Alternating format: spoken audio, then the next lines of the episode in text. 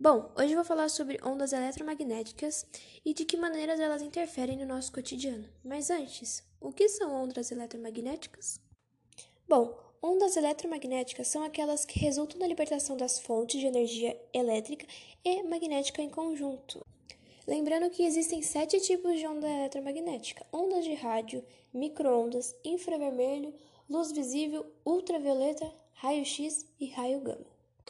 O que classificam elas são a sua frequência mais o tamanho do seu comprimento. E bom, essas ondas permitem o desenvolvimento tecnológico pelo simples fato de você conseguir se comunicar de uma pessoa de um lado para o mundo ou até mesmo do outro lado da rua. Como prova das ondas eletromagnéticas do nosso cotidiano, como eu já falei, você consegue ligar para alguém do outro lado do mundo ou até mesmo do outro lado da rua. Porém, a ligação não é o único meio de comunicação que você pode fazer com alguém distante, você também pode enviar mensagens, ligar por vídeo e assim vai. E bom, o meio de comunicação mais fácil e prático que as pessoas utilizam hoje é o celular, que você pode fazer as mensagens e até a ligação. E hoje você não ter um desse, você se torna, entre aspas, excluído da sociedade, pelo fato de você não ter comunicação.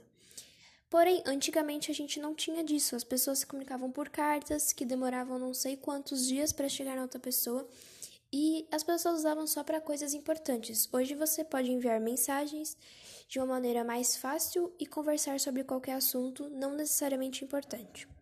E com o passar do tempo, a tecnologia veio evoluindo e a matemática também. Ao passar dos anos, nós viemos aprendendo novas coisas, principalmente na matemática, e exigindo que profissionais da área reformulassem suas ideias sobre o assunto para estarem atualizados. E lembrando também que nesse ano de 2020 estamos em uma pandemia, em um isolamento social.